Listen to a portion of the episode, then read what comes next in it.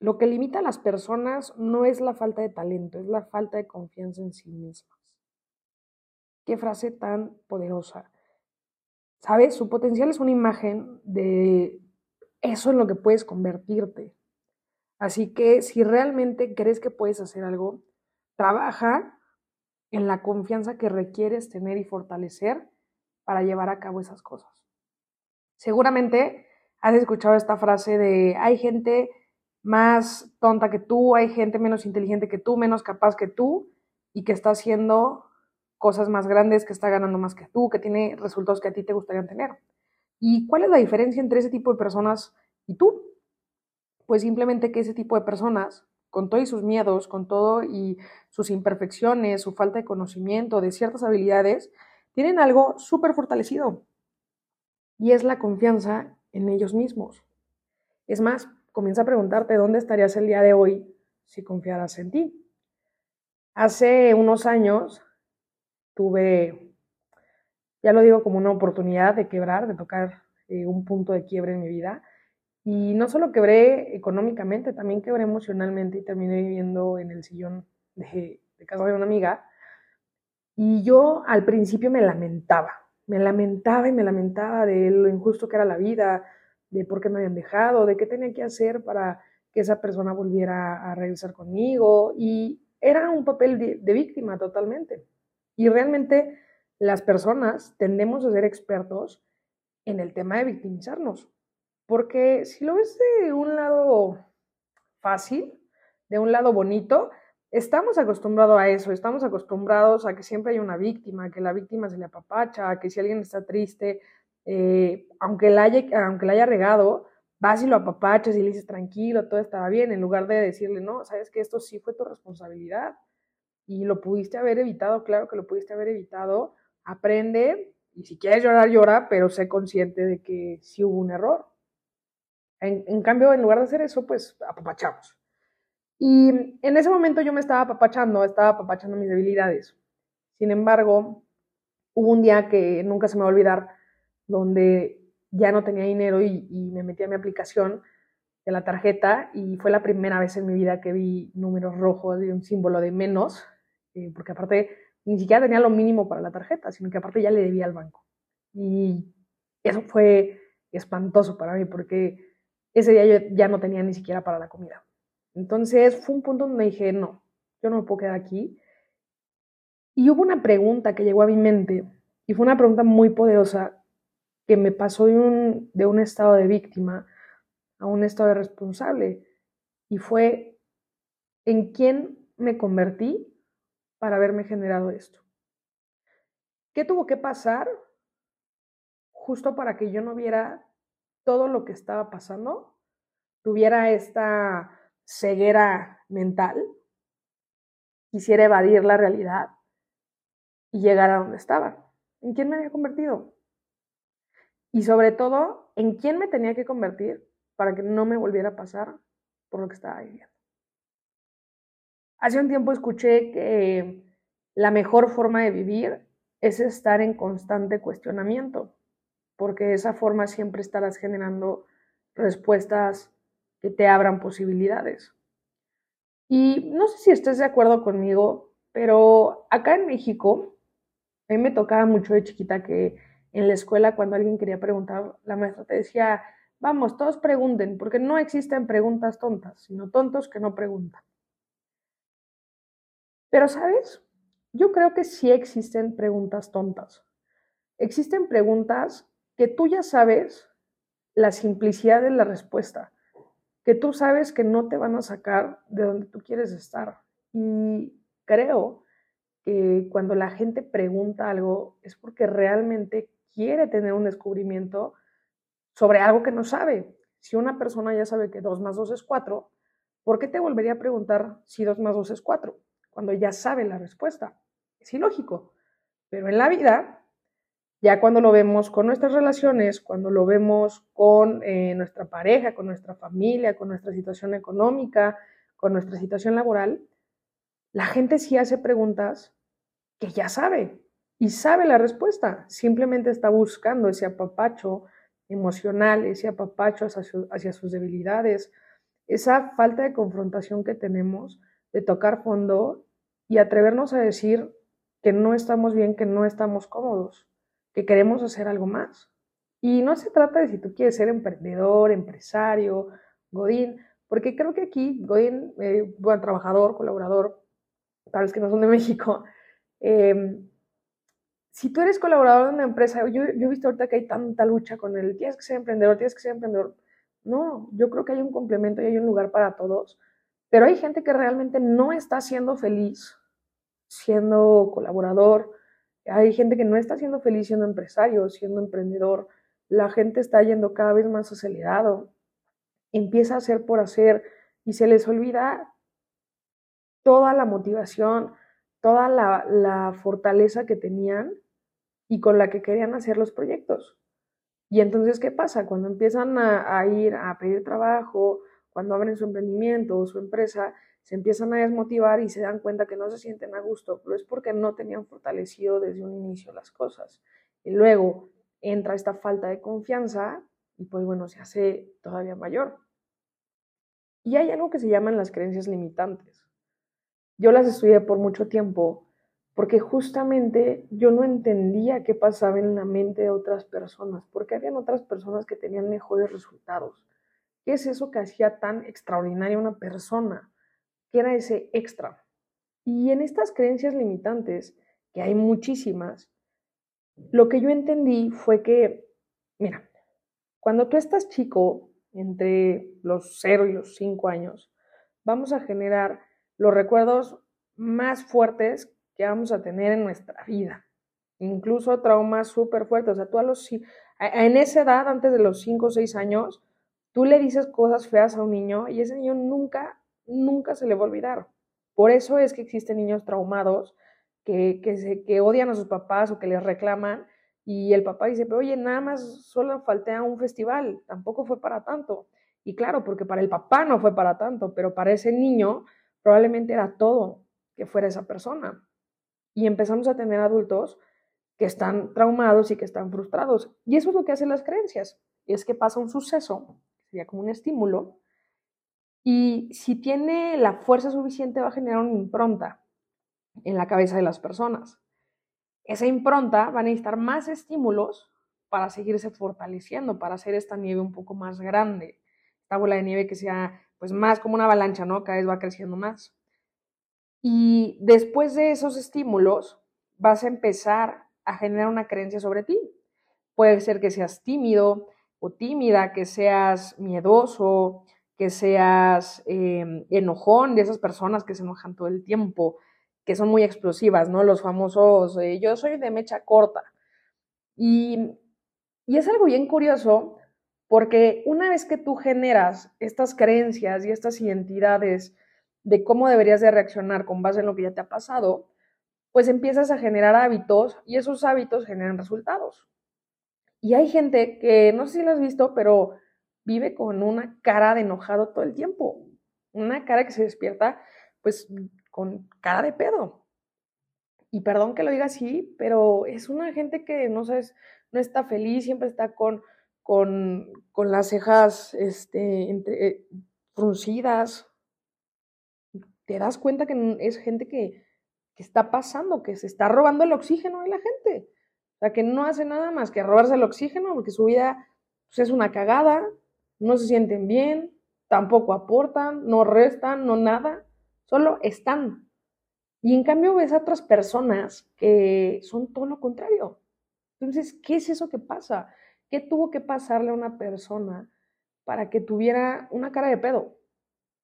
Para mí, cada que veo ese tipo de personas, en lugar de ver a un adulto enojado, en lugar de ver a un adulto lastimado, veo a un niño con muchas heridas, veo a un niño que nunca fue trabajado, veo a un niño que le falta mucha comprensión y un niño que no, no entendió muchas cosas que no le tocaban entender, pero que tampoco hubo alguien que le intentara explicar.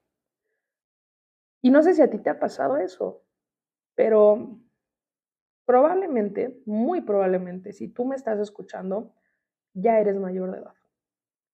O probablemente puedas llegar a ser adolescente y estás entrando ya a tu etapa adulta. Y déjame decirte algo Todos tenemos una historia. Y todos podemos decidir con esa historia hacer algo mejor. No se trata si te fue súper mal o súper bien. En cualquiera de los dos casos tú puedes hacer algo. Y mira, va a haber gente que va a decir, oye, pero es que sabes que tú lo puedes decir porque a ti no te hicieron X cosa. A mí mi papá me pegaba todo el tiempo. A mí, y cada quien, mira, si nos ponemos a comparar a quién le ha ido peor, siempre va a salir alguien perdiendo y siempre va a llegar alguien a quien le fue peor que a cada uno de nosotros. Pero en cambio, todos nosotros podemos hacer una diferencia. Hace un tiempo me contaron una historia de unas hermanas. Eh, no es cierto, eran unas amigas que me parece que estaban en Inglaterra y se fueron a, un bar.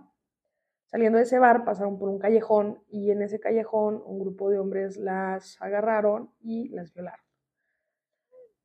Después de ese proceso, eh, bueno, después del tema de la violación entra en un, proceso donde una de ellas entra a un psiquiátrico. Y hasta la fecha, ni siquiera un enfermero hombre la puede atender por el trauma tan fuerte que esto generó. En cambio, su amiga abrió una de las fundaciones más importantes donde justamente trabajan y también previenen temas relacionados a la violación. Y después de muchos años, un reportero, justo estando con esta otra persona, que es la que abrió la fundación, le dice, oye, ¿y cómo te sientes después de la tragedia? Y ella dice, perdón, no te entiendo, ¿qué tragedia? Esa, la tragedia, la que te pasó aquella noche. Y ella, perdóname, pero es que no te entiendo, no sé qué hablas.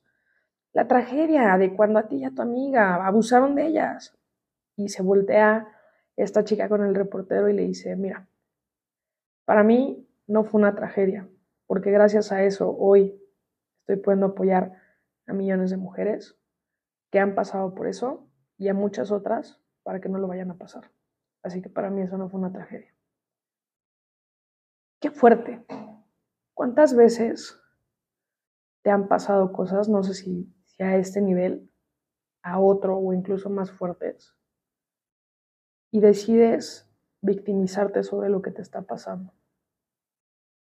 Eso al final, como te lo dije al inicio, te empieza a limitar a tal grado que empiezas a perder la confianza en ti, empiezas a perder el poder de tu voz. Todos, absolutamente todos, tenemos una historia. Y aunque tú no lo creas, siempre va a haber alguien a quien tú puedas inspirar. Siempre. Puede ser que no inspires a alguien que esté por arriba de ti, puede ser que sean a muchos que estén por debajo de ti y la, la regla lo va diciendo porque tú inspiras y tú, veámoslo en un tema numérico, supongamos que tú eres un 8, un 8 no inspira a un 10, a un 11, un 8 va a inspirar de los 7 para abajo. Pero incluso cuando empiece a inspirar a tanta gente, tanta gente, se va a fortalecer ese 8 que después ese 8 se va a volver 9, se va a volver 10, va a ir creciendo. Entonces, no sé en qué posición estés hoy, eso te lo dejo a ti, pero sí estoy segura de que tú estás inspirando a alguien.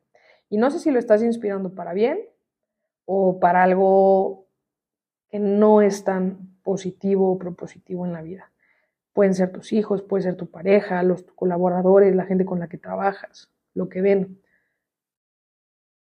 Todo el tiempo hay gente que te está viendo, pero lo más importante es que tú creas en ti.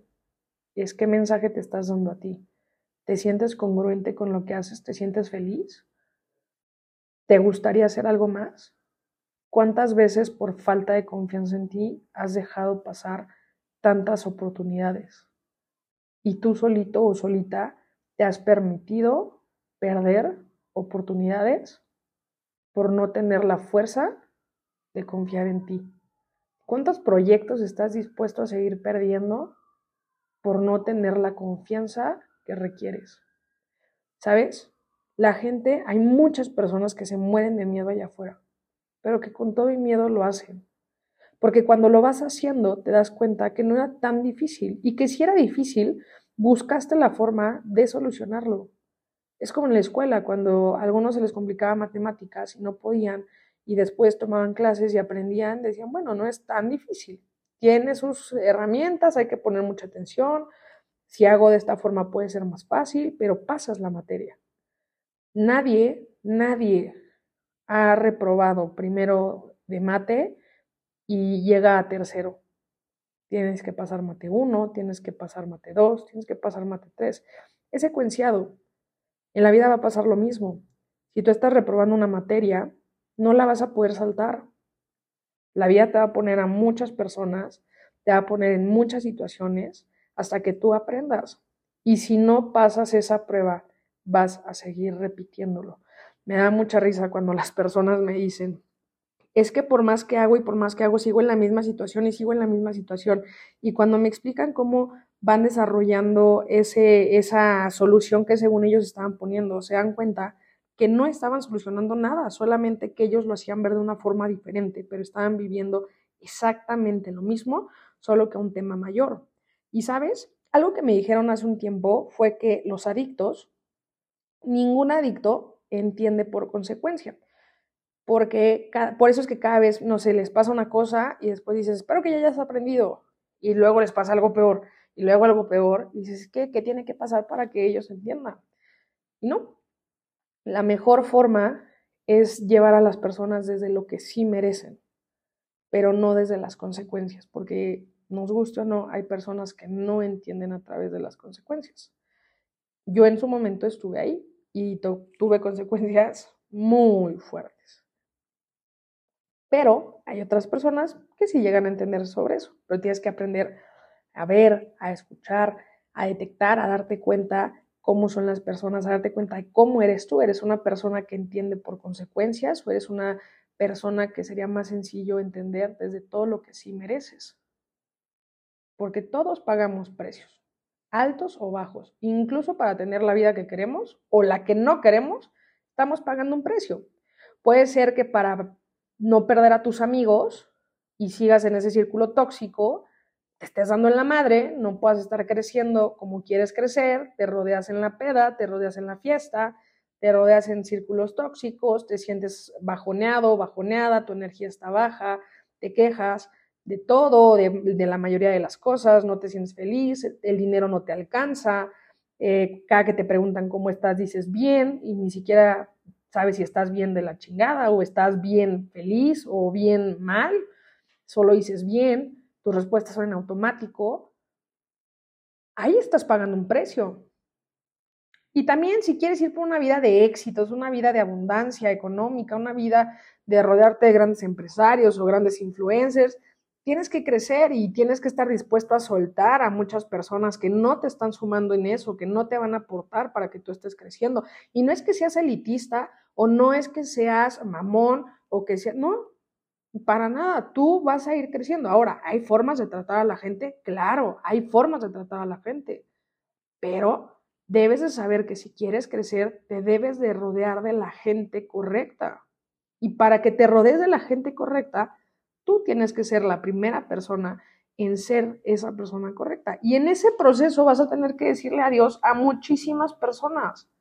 Y no está mal, se vale, pero eso también duele. Hay veces que duele decirle a gente que querías que eran amigos, decirles, no me estás sumando. Te amo, pero me alejo, porque me amo más a mí, porque amo mis sueños, amo lo, lo que quiero hacer, por lo que voy. Creo en mí, confío plenamente en mí, sé que lo voy a lograr. Pero ya no puedo estar en una dinámica de fiestas cada viernes. Necesito invertir mi tiempo de una mejor manera. Y eso duele. Sus beneficios son diferentes, completamente diferentes. ¿Qué precio es el que tú estás dispuesto a pagar? Un precio donde realmente te atrevas a que lo que no falte en ti sea confianza o un precio en el que sea de lamento por todas las veces que no has confiado en ti, que no has podido lograr esas metas, esos sueños, y cada día los ves más y más lejanos. Como te lo dije en la intro de este podcast, yo solo voy a charlar. voy a hablar, voy a contar, en algunos voy a profundizar un poco más, voy a hablar acerca de, de mi vida, de cómo he logrado levantarme de ciertos puntos de quiebre, tanto amorosos como económicos, en distintas áreas de mi vida, deseando que si te llegas a reflejar en algún punto de esto, puedas hacer un cambio. Yo voy a hacer mi vómito verbal. Si de lo que esté diciendo, las preguntas que hago, alguna te cuadra o incluso te incomoda. Si te incomoda, ojo, porque lo que te choca, te checa. Recuerda que no vemos el mundo como es, vemos el mundo como somos. Cuando yo entendí eso, quise ver un mundo poca madre, quise ver un mundo con abundancia económica y en eso me he tenido que convertir, porque yo veo el mundo como yo soy y tú lo ves como tú eres. ¿Qué tipo de mundo estás viendo hoy? Así que seguiré con esta verborrea en los siguientes capítulos. Te invito a que me sigas, a que me compartas para que lleguemos a más personas. La visión de la marca Prisconecta es en los próximos 10 años impactar la vida de 10 millones de seres humanos de manera positiva y propositiva para que lleven su vida a un siguiente nivel y comiencen a tener resultados extraordinarios en lugar de solo resultados ordinarios. Todos merecemos una vida chingona, pero no todos estamos dispuestos o están dispuestos a pagar los precios que eso requiere. Así que me va a encantar que me estés acompañando en los siguientes capítulos y poder aportarte un granito de valor. Saludos.